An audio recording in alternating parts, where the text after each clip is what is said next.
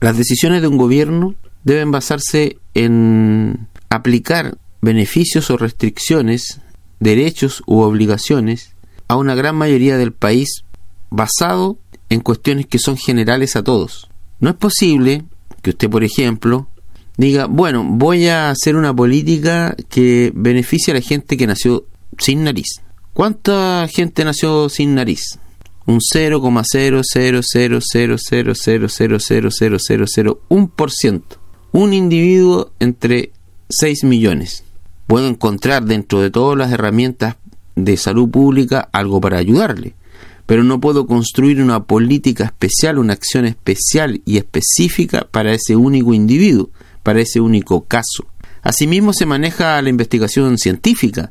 En la investigación científica usted no puede tomar el caso de una foca que nació sin aletas y sin ojos para decir las focas no tienen aletas y no tienen ojos. No, usted toma la foca común y corriente de un gran grupo de focas varadas todas ellas en una playa, ahí tengo el común de las focas. Y toma la más común de las focas y a esa la estudio, la investigo y creo lo que se llama un estudio de caso. Pero ese caso debe ser un caso común, no un caso especial cuando este gobierno dice, bueno, voy a permitir que carabineros revise a los estudiantes de Chile a la entrada de sus establecimientos escolares, lo hace en base a un caso, al caso del Instituto Nacional donde se agredió a una profesora, hubieron una serie de, problemas, pero es el caso del Instituto Nacional.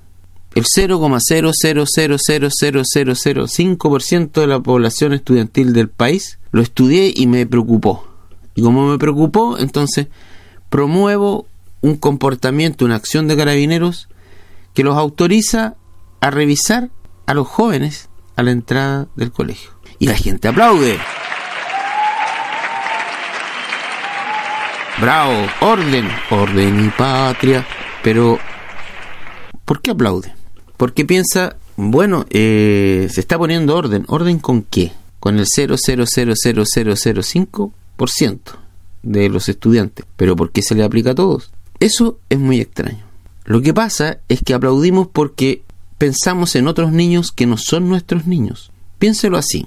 Si a usted le preguntan, ¿está de acuerdo con que se tomen medidas para que no exista violencia al interior de los establecimientos escolares? Ese es un, un enunciado que es una imposición moral. Es imposible que usted diga que no cuando le dicen que hay término a la violencia entre jóvenes. ¿Quién va a decir que no? Pero si lo preguntamos de otra manera, ¿está usted de acuerdo que sus hijos sean revisados por carabineros? ¿Usted está de acuerdo que su niña de 12 años, de 13 años, de 14 años sea revisada y tocada por carabineros? Porque ojo, no nos olvidemos que el año pasado, antepasado y el pasado del pasado hasta el 2011 han habido una serie de denuncias de estudiantes niñas que acusan que en las protestas, por ejemplo, carabineros las ha manoseado. Se lo pregunto de otra manera. ¿Usted está de acuerdo que un hombre mayor de 30 años revise a su niña de 14? ¿Está de acuerdo? ¿Usted está de acuerdo que los mismos carabineros que venden armas a los narcotraficantes revisen a su hijo? ¿Usted está de acuerdo que el mismo carabinero que se ha sorprendido falsificando pruebas para ocultar el asesinato de dirigentes mapuches, ese mismo carabinero que ha falsificado evidencia, revise a sus hijos? Se lo pregunto de otra manera. ¿Usted está de acuerdo que el mismo carabinero que ha sido sorprendido facilitando información para el robo y el asalto de tiendas del Parque Industrial de Santiago sea el que revise a sus hijos? No parece tan lógico. Lo otro que quisiera reflexionar con ustedes es, ¿esta medida se va a aplicar en los colegios del barrio alto de la capital? ¿Se va a aplicar en los barrios altos del país? ¿Los niños de la élite chilena se les va a pedir también que abran sus mochilas a la entrada del colegio? ¿Está ocurriendo ahora? No. ¿Por qué no? Porque esos niños son los hijos, son los nietos de Sebastián Piñera Echeñique, son los sobrinos y nietos de Andrés Schaudic Piñera, primo del presidente, porque además esos niños, si se vieran sometidos a esa a ese vejamen, llaman a, levantan el teléfono y llaman a su tío que es ministro del Interior, que es eh, ministro de Justicia, que es juez en un tribunal, que es senador de la República, que es dueño de una empresa transnacional. ¿A quién llama usted? ¿A quién? Dígame. El problema es que esta política está dirigida no a los hijos de ellos, sino a nuestros hijos. Y nosotros aplaudimos como focas. ¿Por qué aplaudimos? Si son a nuestros hijos a los que someten estas vejaciones. Si tanto les preocupa el orden público, ¿por qué no formamos una comisión de ciudadanos en cada rincón del país y nos instalamos en las instituciones públicas y revisamos sus pertenencias. ¿Qué tal si nos instalamos afuera de la moneda y revisamos al ministro del Interior? No vaya a ser que en su maletín lleve coca para poder aguantar los 14, 15, 16 horas de trabajo. A lo mejor al presidente le gustan las pastillas. A lo mejor el ministro de Cultura llega curado. ¿Cómo se sentirían ellos? si fueran vigilados así? ¿Cómo se sentirían los parlamentarios si los ciudadanos nos paráramos afuera del Parlamento, de la Cámara de Diputados, de la Cámara de Senadores y pidiéramos que abre tu maletín? A ver, ¿Abre el maletín? No, pero lo que pasa es que ando con unos papeles de una empresa. Ya abre el maletín. Al tiro. ¿Cómo se sentirían? No es posible que el tratamiento que se le da a las autoridades elegidas por el pueblo esté vejamen. Es una falta de dignidad a nuestra investidura. Sí, pero a los niños nuestros sí. Ustedes no. Ni a sus hijos tampoco. Pero a los niños de los más pobres sí. A los niños de la clase media, a esos sí. Pero a tu hijo no. Y a ti tampoco. ¿Hasta cuándo permitimos que se nos trate como ciudadanos de cuarta clase, como esclavos, ovejitas, corderitos con el pomponcito en el culo que, se muevan al ritmo de lo que le dicen lo, la elite chilena.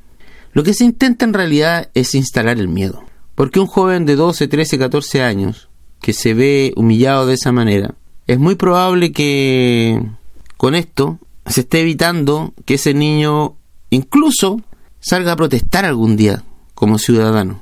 Como usted, que ya no protesta, solo lo acepta. Acepta que, que así, livianamente, su familia sea maltratada por un uniformado. Porque un colega me decía, es que Carabinero tiene un trabajo de alto riesgo. ¿Qué? un trabajo de alto riesgo. Un soldador tiene un trabajo de alto riesgo, un pescador tiene un trabajo de alto riesgo, un minero tiene un trabajo de alto riesgo. Se me ocurren miles de trabajos que en Chile todos los días hay gente que arriesga su vida para ganar la mitad de lo que gana un sargento y tiene que seguir trabajando hasta los 65 años mientras esta gente se jubila a los 40, 45 años. Trabajo de alto riesgo. Se descubrió ahora que las poblaciones más em, pobres de la zona eh, norte y sur de Santiago prácticamente están despobladas de carabineros y toda esa fuerza está dedicada a vigilar los barrios altos de la capital chilena. O sea, donde corren más peligro, no están. Donde más se necesitan, no están. ¿Qué pasa entonces? ¿Qué trabajo de alto riesgo es ese? Si cuando en La Pintana se enfrentaron las bandas de narcotraficantes, Carabineros no entró. No entró porque dijo que no podía poner en riesgo la integridad física de sus funcionarios. O sea, si no puedes poner en riesgo la integridad física de tu funcionario, ¿para qué eres carabinero? No, que nosotros estamos para abrir las mochilas de los adolescentes de 14 años que no pueden resistir a la fuerza de un hombre de 40, armado. No, eso lo hacemos bien.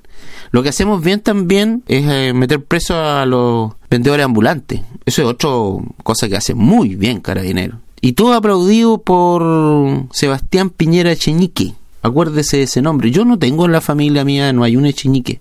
En la suya, Piñera tampoco. En la suya hay.